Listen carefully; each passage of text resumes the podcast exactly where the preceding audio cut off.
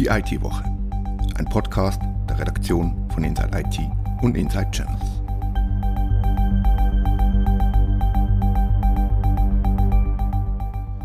Willkommen zur neuen Ausgabe von Die IT-Woche. Es ist ein Trauerspiel. Seit 2016 basteln die Schweizer Behörden an einer neuen Version der Beschaffungsplattform CIMAP. Auf CIMAP werden öffentliche Ausschreibungen und Zuschläge veröffentlicht. Die Webseite ist nicht erst seit gestern hoffnungslos veraltet. Nun arbeitet man an einer Nachfolgelösung. Es gibt Hoffnung. Die Schweizer IT-Branche bemüht sich seit vielen Jahren, junge Menschen für Technologie und Informatik zu begeistern. Ein Talent-Scouting-Modell scheint besonders erfolgreich zu sein. Ein IT-Beschaffungsprojekt der Schweizer Zollverwaltung ist uns diese Woche aufgefallen. Der Millionendeal geht nach Essen in Deutschland.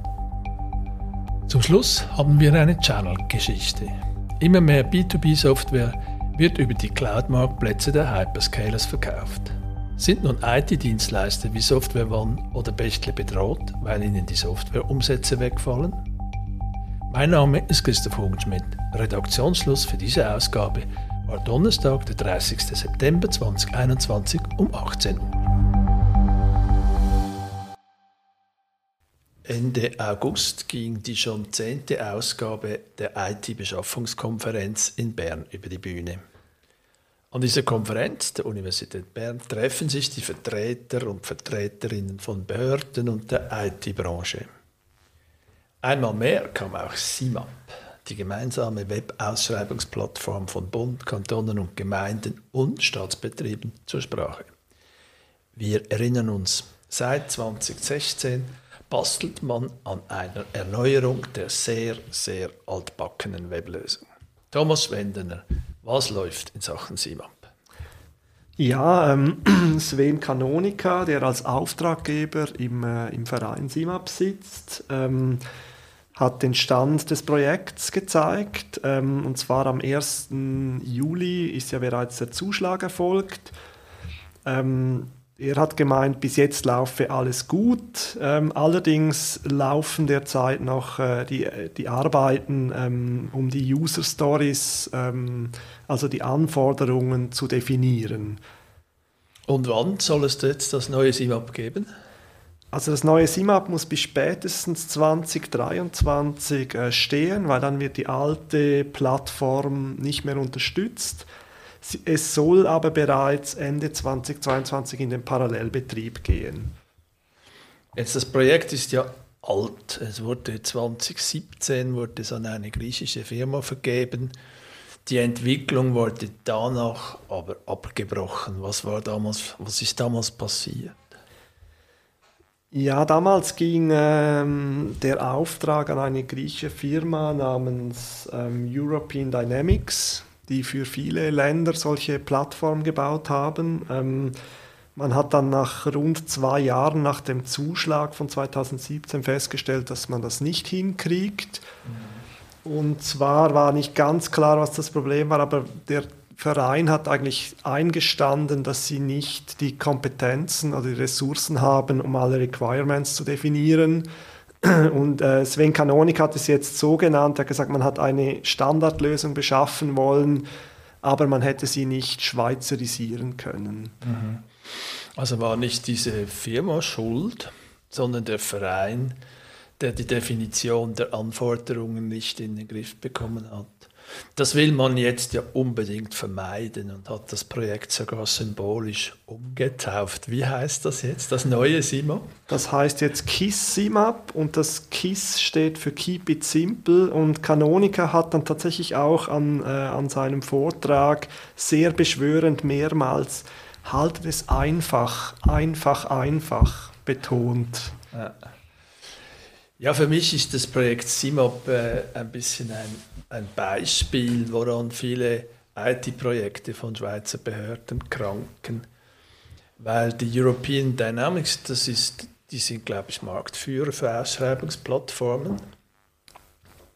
Electronic Public Procurement Systems. Aber in der Schweiz wollte man nicht mit der Standardlösung war nicht gut ge genug, sondern man wollte sie helvetisieren und ist daran hat sich damit zum Schluss selbst überfordert. Stimmt diese Einschätzung oder wie siehst du das? Ähm, also man setzt jetzt auf eine Individualentwicklung, das ist richtig. Das wäre sonst eine Standardsoftware gewesen, mhm. die man anpassen hätte müssen. Ähm, es gibt natürlich bestimmte Dinge in der Schweiz, die jetzt Kanonik auch erwähnt hat, die Mehrsprachigkeit, ja. dann die bestimmten natürlich gesetzlichen Bestimmungen, die man auch jeweils anpassen muss. Ob jetzt eine Standardsoftware oder eine Individuallösung besser ist, das kann ich nicht einschätzen. Aber was ich vielleicht sagen kann, es gibt einige Learnings, ähm, die der Verein gezogen hat. Zum einen holt er sich jetzt Unterstützung, also so ein Projektleiter, ähm, Business Analysten, Qualitäts- und Risikomanager ausgeschrieben, die den Verein unterstützen sollen. Das war offenbar beim letzten Mal bei dieser Milizorganisation, muss man ja. noch sagen, nicht der Fall. Ähm, das Zweite ist, dass man jetzt ähm, sehr iterativ schrittweise vorgehen will und auch deutlich mehr auf die User hören möchte. Also eben, die sind jetzt momentan noch bei den User Stories dran, also die Anforderungen zu definieren. Die Umsetzung beginnt erst und das wird so ein bisschen die Feuerprobe sein, ähm, die dann den beiden äh, Auftragsempfängern, das ist Unique und Pegasoft, die Realisierung und Hosting sich aufteilen die werden dann zeigen müssen, ob die das jetzt mit den Anforderungen, die man definiert hat, auch hinkriegen.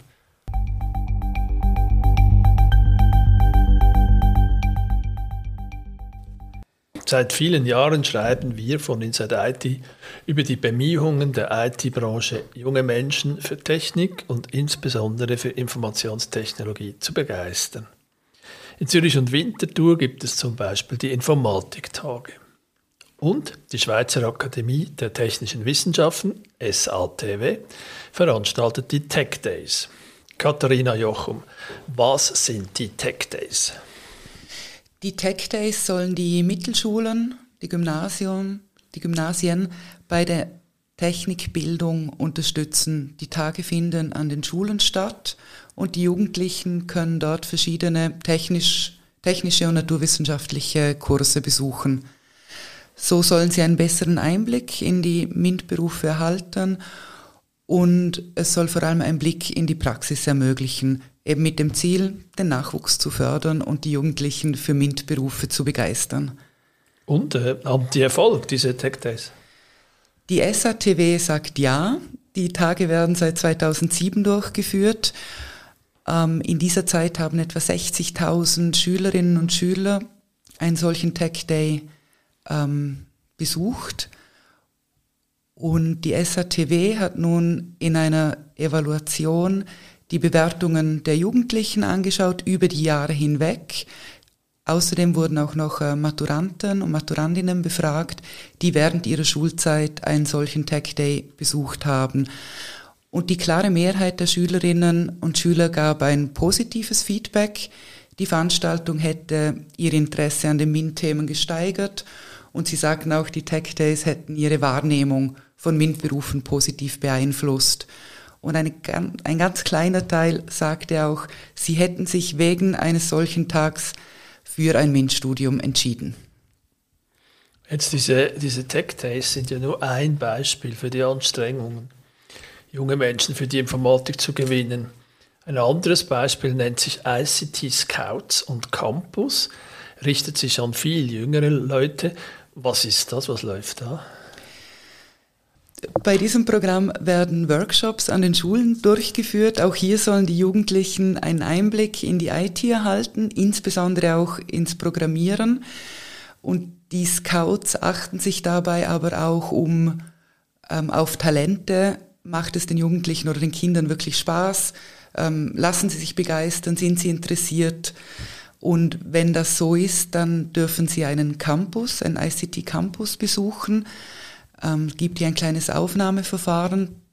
Und wenn Sie das durchlaufen haben, können Sie sehr regelmäßig über eine längere Zeit an diesen ähm, Projekten mitmachen und erhalten da Gelegenheit auszuprobieren und zu experimentieren in ganz unterschiedlichen Bereichen der Informatik.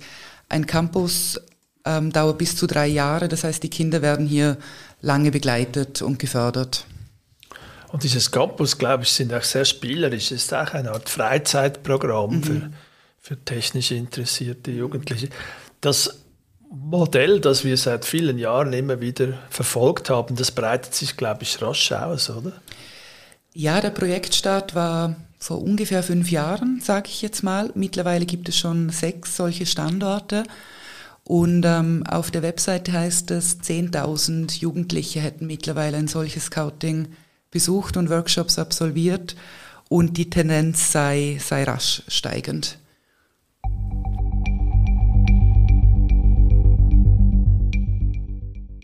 Beschaffungen von Behörden sind immer wieder Inhalte auf Inside IT und bringen gute Stories. Die neueste Story geht um eine Beschaffung der Zollverwaltung, nämlich ein Grenzkontrollsystem. Reto Vogt hat sich mit diesem Grenzkontrollsystem befasst. Reto, um was geht es überhaupt? Es geht darum, dass die Schweizer Zollverwaltung eine Ausschreibung gemacht hat und einen Anbieter gesucht hat für Hardware und Software eines Grenzkontrollsystems. Und was ist das, ein Grenzkontrollsystem? Ein Grenzkontrollsystem sind zum Beispiel Kameras Aha. oder mobile Arbeitsplätze für die Zöllner und so weiter. Solche Dinge. Das ist also, es geht um Hardware und Software, die die Grenzkontrolle ermöglichen.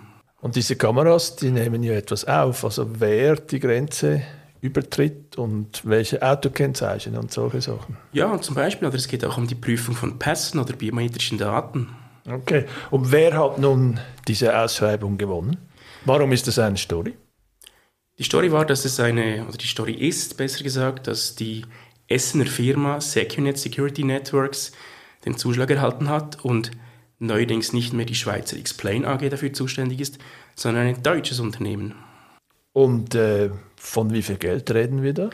Wir reden da von 35 Millionen Franken. Okay, und äh, ich nehme an, du hast bei der Zollverwaltung nachgefragt, warum die sich für dieses System entschieden haben.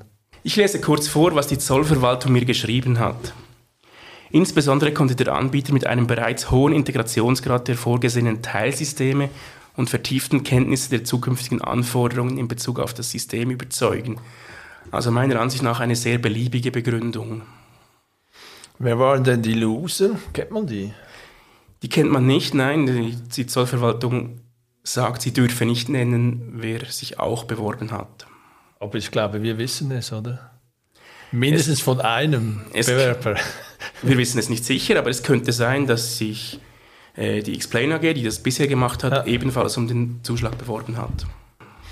Secunet ist ja kein unbekannter Anbieter in der Schweiz. Äh, wo sind die sonst noch drin? Sie sind bei der Kantonspolizei Zürich drin. Äh, Ungarn setzt die, die Systeme ein und auch äh, diverse deutsche Behörden.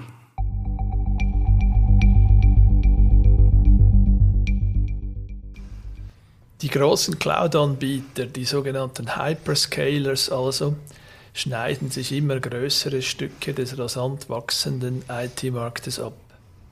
Die Hyperscalers betreiben aber nicht nur Rechenzentren, aus denen heraus sie Rechen- und Speicherkapazität vermieten, sondern sie werden immer mehr auch zu Softwarehändlern. Man spricht von Cloud-Marktplätzen. Hans-Jörg Maron, was sind Cloud-Marktplätze? Was kann man da kaufen? Auf Cloud-Marktplätzen, da kann man Software als Service aus einer Cloud kaufen.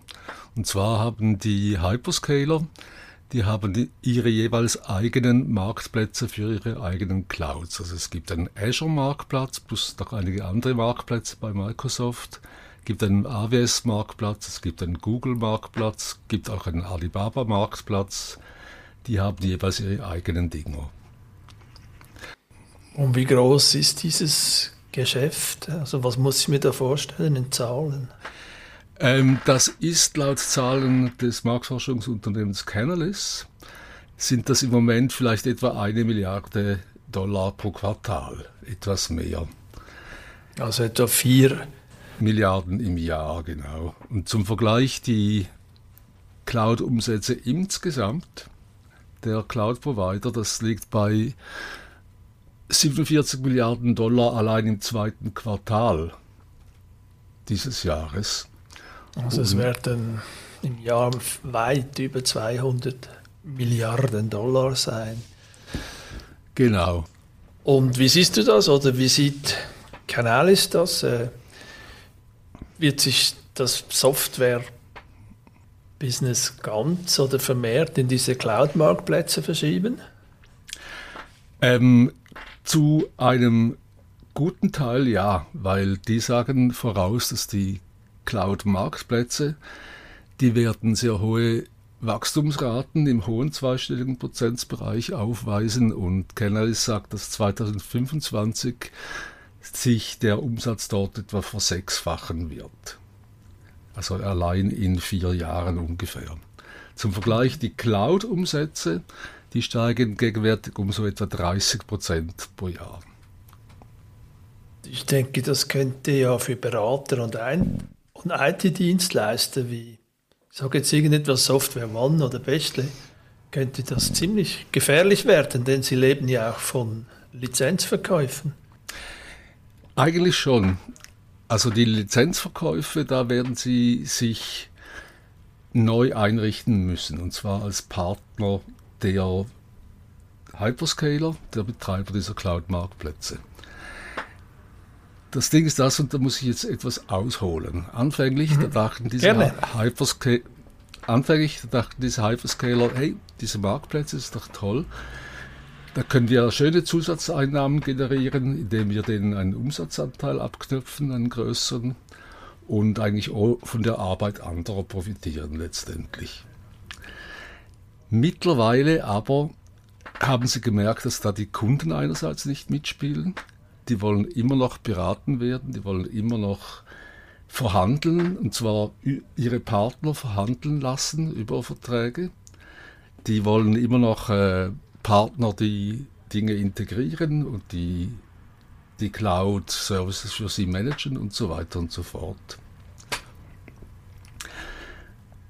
Darum äh, sagt Alistair Edward, der Chefanalyst von Canalys, und das glaube ich eben auch, werden diese Beratner, die Channel-Partner der Softwareunternehmen auch in den nächsten Jahren ihre Rolle noch beibehalten. Sie werden dann einerseits von den Kunden bezahlt werden, es gibt aber die Hyperscaler werden sie auch locken mit Partnerschaften, bei denen sie auch wieder eine Marge haben werden, schlicht auf den Umsätzen. Es ist das ein bisschen ähnlich wie im Hardware-Geschäft, wo Reseller eigentlich von der reinen Marge des Wiederverkaufs von PCs nicht mehr groß verdienen, aber umso mehr mit den Dienstleistungen ringsum. Genau, sehr ähnlich. Also man wird etwas verdienen können mit den Margen. Es wird ein schönes wiederkehrendes Einkommen sein, also sehr voraussagbar im Vergleich zu den Hardwareverkäufen. Aber die Einkommen durch die Dienstleistungen, die dazugehören, die werden höher sein. Genau. In diesem Zusammenhang gibt es ja eine große Diskussion um die Gebühren, die Apple von den Softwarefirmen für den App Store verlangt. Wie viel verlangen denn die Hyperscaler, Hyperscaler von den Herstellern von B2B-Software dafür, dass sie ihre Lösungen im Cloud-Marktplatz anbieten? Da läuft auch ziemlich viel, oder? Ja, ich glaube, eine einfache Antwort, wie viel das war, gibt es nicht. Da gab es sicher auch sehr individuelle Verträge, je nach Volumen. Aber früher waren es wohl tendenziell 20 Prozent oder mehr. Eben, das war noch die Zeit, dass die Hyperscaler die Marktplätze vor allem auch als Einnahmequelle betrachteten, als direkte. Jetzt merken sie, dass das mehr Marketinginstrumente sind und Instrumente, um Kunden zu binden. Das heißt, das Prinzip ist, was im Marktplatz zum Beispiel von Google ist, das können halt Google Cloud-Anwender auch ganz einfach an ihre anderen Google Cloud-Services mhm. anbinden und integrieren. Darum bietet sich das an und wenn man das dann mal hat, eine komplexe Landschaft eingerichtet hat, dann verabschiedet man sich nicht mehr so schnell von Google. Die Reaktion ist jetzt, dass ein Kampf auch entstanden ist unter den Hyperscalern um diese Softwareanbieter, die Drittunternehmen. Und der geht jetzt über die Gebühr, über den Umsatzanteil, den die abliefern müssen. Microsoft hat jetzt vor zwei Monaten rund die Gebühr gesenkt, und zwar drastisch, von 20% auf 3%.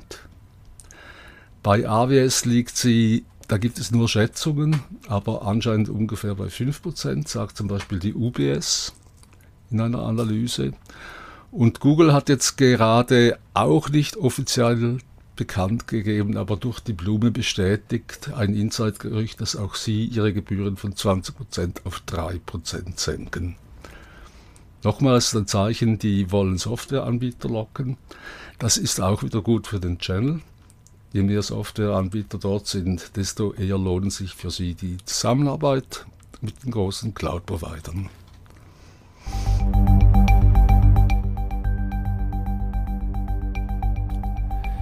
Das war die IT-Woche, ein Podcast der Redaktion von Inside IT und Inside Channels.